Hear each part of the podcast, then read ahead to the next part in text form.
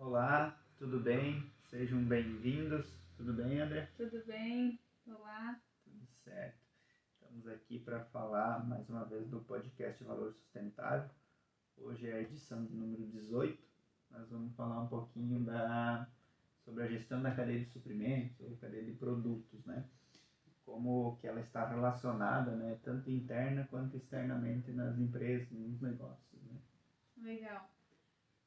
Basicamente, a gente vai trazer alguns aspectos que foram abordados no podcast, nos podcasts anteriores, da economia circular, do ciclo de vida dos produtos. Uhum, estrutura resolve, né? É, Daí vai continuando aquela engrenagem, né?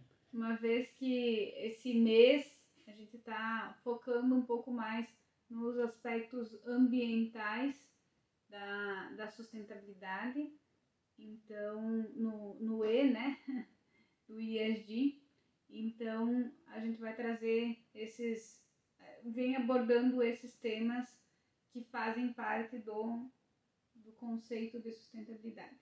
Então, para falar um pouco da gestão da cadeia de suprimentos ou a gestão da cadeia de produtos, a, se entende que a gestão da cadeia de suprimentos ela não envolve apenas o ciclo de vida do produto, ela envolve todo esse processo desempenhado internamente na empresa, mas também um, um amplo conjunto de stakeholders que fazem parte de, de, todo, de toda a cadeia, né? Justamente por isso gestão da cadeia de produção.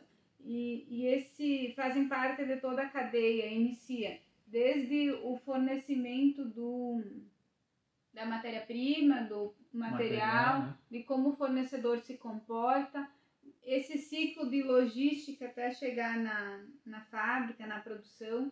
E aí nós temos internamente como é produzido, como é percebido, como é desenvolvido os produtos e o processo produtivo, como é realizado o processo produtivo. E posterior a isso, aí nós temos vários outros stakeholders que fazem parte dessa cadeia, que são os clientes, que são os consumidores, que é a comunidade impactada após a destinação desses resíduos que, ou desses produtos, né, após o uso dos produtos, o próprio sistema ambiental, o próprio ecossistema em que esses produtos serão destinados. Então, entende-se que a, cadeia, a, a gestão da cadeia de produção abrange vários setores dentro da empresa. Uhum. O compras, os suprimentos, a logística, o marketing, como que eu vou comunicar esse produto para os clientes e aí relacionando aos, aos diferentes stakeholders, clientes, fornecedores, como que eu vou abordar a logística reversa desses produtos, o, o como eu vou, como vai ser, qual vai ser a destinação desses materiais após o uso, né? Então, buscando aí sempre maximizar os lucros e atender as expectativas dos clientes, né?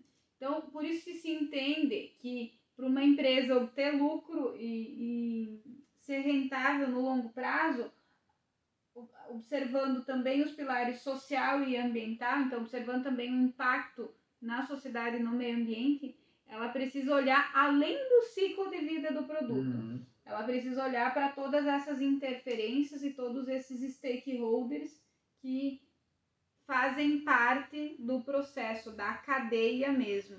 É, então ela faz, ela tem que ter esse olhar, né? Podemos dizer que é o, o antes, o durante e o depois, né? Isso, desde a matéria-prima até o descarte É, final. antes de chegar para mim, o que eu vou fazer com aquilo, é, como que vai ser depois de produzido e depois de utilizado, né? Isso Todo- aí. Todos esses passos tem que levar em Observar. consideração.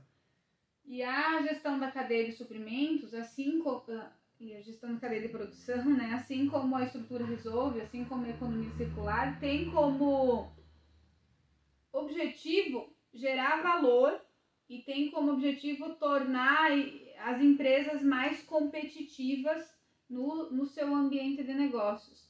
Por que isso? Porque a partir do momento que eu olho para todo o processo, eu busco oportunidades de reduzir custos, eu busco oportunidades de agregar valor, eu busco oportunidades de comunicar para o meu cliente as práticas as ações que eu estou desenvolvendo e impactar positivamente em relação às minhas ações, às minhas preocupações sociais e ambientais.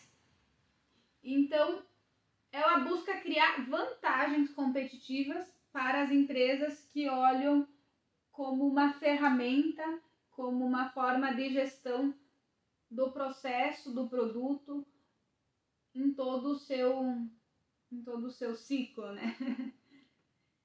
e aí, quando se fala da gestão da cadeia de suprimentos, da gestão da cadeia de produção, percebe-se que ela tem um foco muito estratégico, Uhum. porque não é não é somente o operacional, claro, parte do operacional no que tange aque- aquela linha do tempo interna da empresa, do, de produto, mas também eu preciso ter um foco estratégico para olhar o ambiente como um todo, os stakeholders, para pensar estratégias que vão fomentar o, o, o que vão incentivar o meu fornecedor a ser mais sustentável, a produzir um, um item é, a partir de recursos renováveis, por exemplo, e também que vão fomentar o meu cliente, ou vou- que vão incentivar o consumidor a, a optar pelo produto A ao invés do produto B. Então, preciso desenvolver todas essas estratégias para ir realmente a, a atingir esses, esses diferenciais competitivos. Né? E aí, essa gestão da cadeia de suprimentos envolve, inclusive, essa pressão dos stakeholders. né? Um, uma, uma, um dos motivos de se implantar a gestão da cadeia de suprimentos nos negócios é essa pressão dos stakeholders pelo, pela redução do impacto ambiental, pela redução do por impactar positivamente a sociedade, os colaboradores como um todo. Então, diversos stakeholders têm esse papel de fomentar esse olhar para a sustentabilidade, para a gestão da cadeia de suprimentos nos negócios. E, e a empresa vai ser o meio, né, o veículo que, que vai fazer essa junção, né, ou essa comunicação entre o fornecedor e o consumidor, às vezes, né. Exatamente. Ela que é, é a mídia responsável por fazer isso. É como, como a gente já vem falando nos podcasts, né? As empresas são fundamentais para se adotar qualquer novo modelo de negócio, qualquer novo modelo econômico, porque elas fazem justamente essa ligação entre É. governo, consumidor, cliente, pessoa, e por ser esse organismo que tem um poder de convencimento e um poder de Bem grande. é. E aí, quando se fala em gestão da cadeia de produção, gestão da cadeia de suprimentos, como vocês assim quiserem tratar, nós podemos olhar em dois aspectos, em duas estratégias. O primeiro aspecto é a gestão relacionada ao risco do, e à performance dos fornecedores, dos stakeholders como um todo. E a segunda é a gestão dos produtos ou dos serviços oferecidos. Quando se fala em gestão da performance dos fornecedores, se olha muito para o processo produtivo. Então, de que forma aquela minha matéria-prima é, foi é, é, é, desenvolvida pelo fornecedor, a própria cadeia logística para ela chegar até a minha empresa, é, como que, como, qual o impacto que isso tem socialmente, social e ambiental. Então, quando se olha para a performance dos fornecedores, se olha para o processo antes do, do desenvolvimento do produto. O pré-produto, né? É. E o, o segundo, a segunda estratégia é posterior a essa etapa, posterior ao desenvolvimento do produto, que aí é muito relacionado à satisfação do cliente com aquele produto, à destinação desse produto após o seu uso, se ele vai, vai ser, eu posso reinserir na cadeia produtiva, né, no ciclo de Uhum. vida. Então,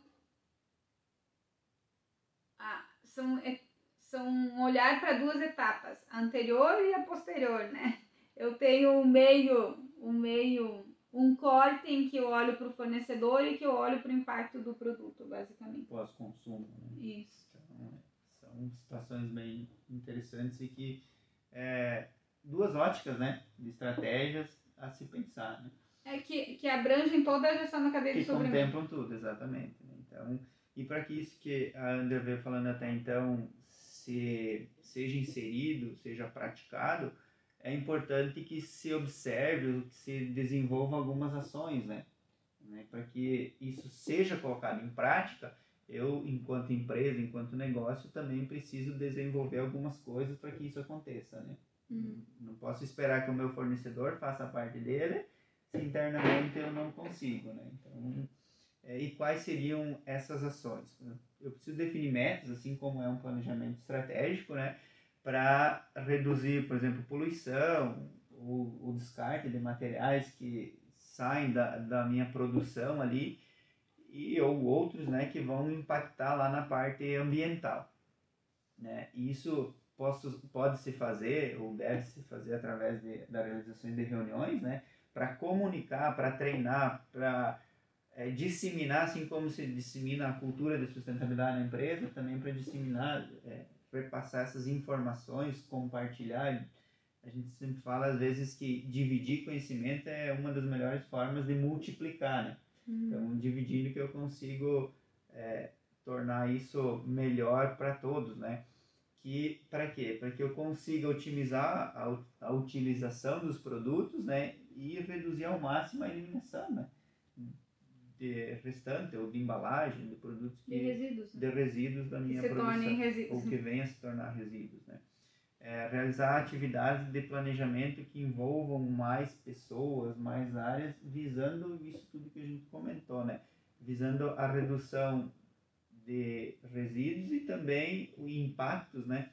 Que vão ser gerados das minhas atividades, da minha cadeia, no ambiental, no social, mas, isso, mas principalmente no ambiental, né? É, e até de que forma, tanto as metas quanto esse planejamento, de que forma que eu vou olhar para a primeira parte da gestão da cadeia de suprimentos, que são os fornecedores. Quais são as metas que eu vou estabelecer para esse fornecedor desenvolver aí uma matéria-prima mais sustentável? Uhum. Como que eu vou abordar a logística eh, desse produto até a minha, até a minha fábrica, até a minha empresa? E como que eu vou mensurar o impacto disso, né? Então, basicamente, como o Rogério comentou, é o processo de planejamento dentro da empresa com um foco para a gestão da cadeia de suprimentos, com um foco para o ciclo de vida do produto, com um foco para o impacto com os stakeholders e o que vai ser demandado deles. né? Uhum. É, e aí eu preciso olhar, né? Preciso me preocupar é, o relacionamento que eu tenho, né, com a comunidade, com os entornos ali da empresa. Como que isso está acontecendo, né? O que que eu posso fazer diferente, né, para melhorar esse relacionamento com comunidades e entornos, né?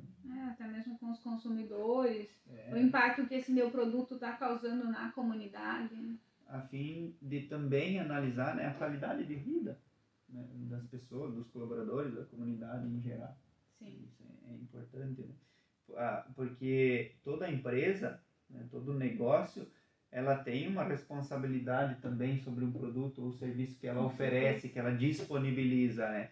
E aí isso precisa ser levado em conta para que eu considere ou desconsidere né, os impactos daquilo que eu estou fazendo, daquilo que eu estou desempenhando, né? Tanto internamente quanto nas externalidades, que a gente também já falou no podcasts anteriores, né? É, e que isso seja os reflexos é, negativos gerados pela empresa no meu, na minha parte externa, né? E que isso vai afetando clientes e também não clientes, né? Ou pessoas que ainda não são e vão vir a ser clientes, né? Que vão optar, dependendo das minhas ações, né? do que eu estou desempenhando ali, para se tornarem clientes. Né? É que, é, acho que nesse sentido, em que esse impacto negativo que possa ser gerado pelos produtos e pelos serviços, né? É. Por esse fator. Então, as empresas, sim, com certeza, são responsáveis pelos produtos oferecidos e pelos serviços Uhum. oferecidos. E o objetivo é que o impacto seja positivo na comunidade, no meio ambiente, para o cliente, não que gere externalidades negativas. É, então, claro que a gente falou em algumas ações, né? é, certamente as ações ou a gestão da cadeia de suprimentos ou de produtos, como a gente comentou, ela também tem alguns desafios, algumas barreiras, né? Não é só alegria, né? não é só felicidade. Então, para mim adotar essas práticas aí na cadeia de suprimentos, é, vai ter um pouco às vezes mais de custo, gestão, tudo isso interfere, né? Vai precisar, vai demandar mais esforço, mais tempo, às vezes é, uma nova tecnologia, dedicação maior de colaboradores ou mais colaboradores que às vezes vão dar uma retraída, né? Ou que a empresa ainda não tem capital financeiro, humano suficientes para fazer 100% né, da gestão da cadeia de suprimentos. Sim, são, são os desafios de qualquer, de qualquer mudança é. na, nos negócios, né? Uhum.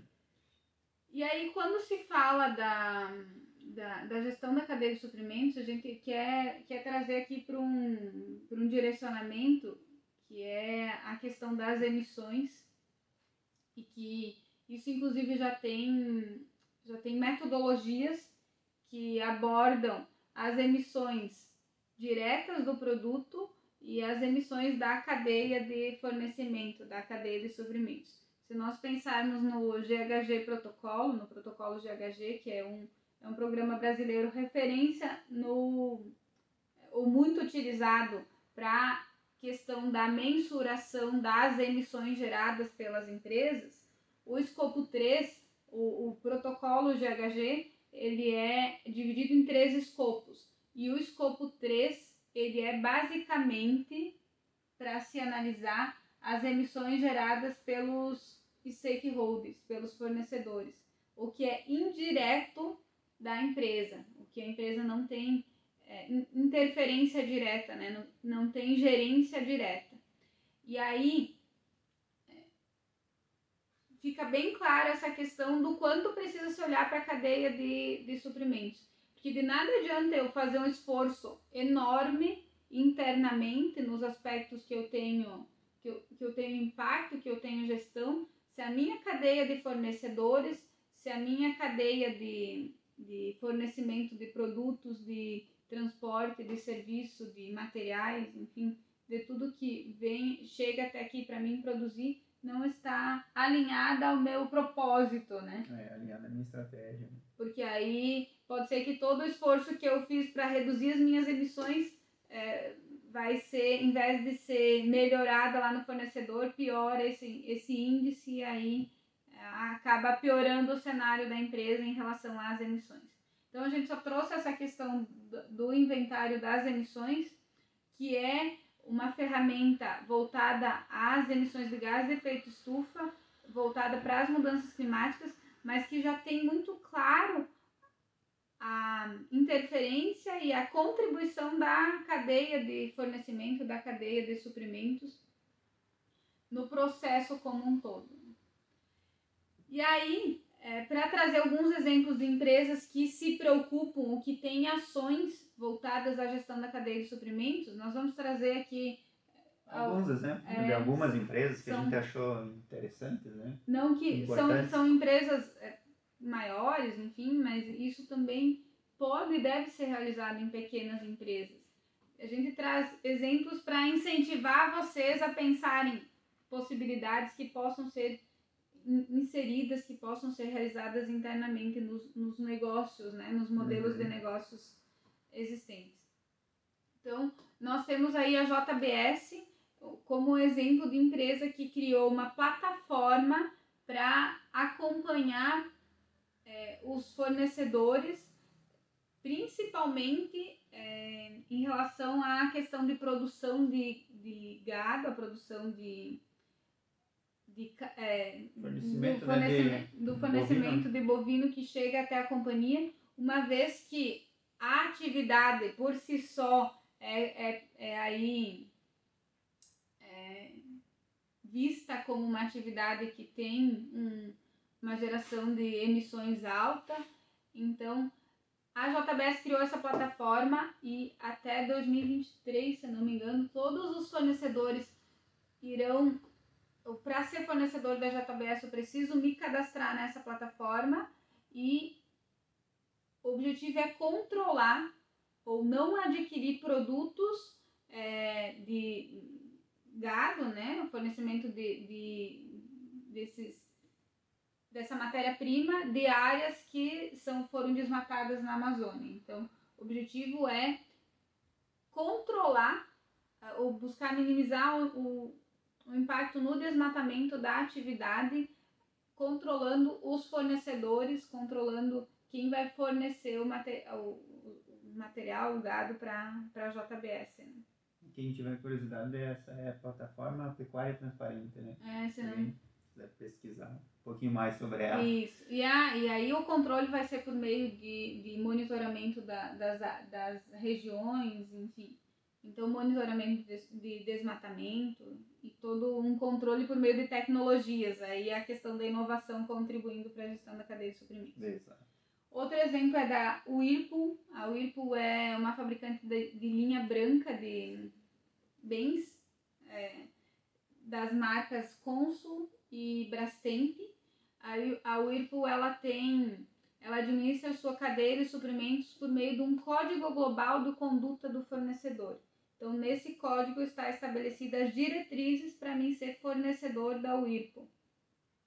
E aí, para garantir que as empresas, que os fornecedores estão cumprindo o que está estabelecido no código, a Whirlpool realiza auditorias anuais e qualquer desacordo é, é, é, sugerido ações corretivas né, para ajustar a situação do parceiro e do fornecedor. Um outro exemplo que a gente pode trazer também é, é uma gigante, gigantíssima né, do segmento de eletrônicos, que é a Samsung, que também criou uma espécie de certificação para os seus fornecedores. Né? Ela chamou de parceiro ecológico, é, onde ela avalia né, é, se os seus fornecedores, né, se a sua cadeia de fornecedores observam né, alguns padrões é, de utilização de produtos na sua gestão de qualidade, principalmente ambiental, né? Então, quais que são os impactos é, dos seus fornecedores é, nessa questão? Principalmente, né, na ambiental, como mencionado. E para ela ter certeza disso, ela realiza auditorias periódicas, né, avaliações, para ver se realmente o que ela está pedindo, está exigindo, requerendo dos seus fornecedores está sendo cumprido, né? É, e ela percebe que isso retorna positivamente, né, como uma oportunidade de negócio, né, em relação aos benefícios que são percebidos para a companhia. É, a... E, consequentemente, ela faz com que os seus fornecedores também melhorem nesses quesitos. Né. Com certeza. E a questão das auditorias, eu acho que é uma das ferramentas mais utilizadas pelas empresas, né? Realizar um checklist, uma auditoria anual, periódica dos fornecedores para avaliar e para acompanhar o cumprimento desses requisitos é, estabelecidos num código de, de conduta, num código de relacionamento com os stakeholders. É. Então, essa é a abordagem que a gente queria trazer para a gestão de cadeia de suprimentos, ou gestão de cadeia de produção, como vocês quiserem entender e tratar. Nós ficamos à disposição para agregar ou para discutir ainda mais sobre esse tema e esperamos vocês no próximo podcast. É isso aí, gente.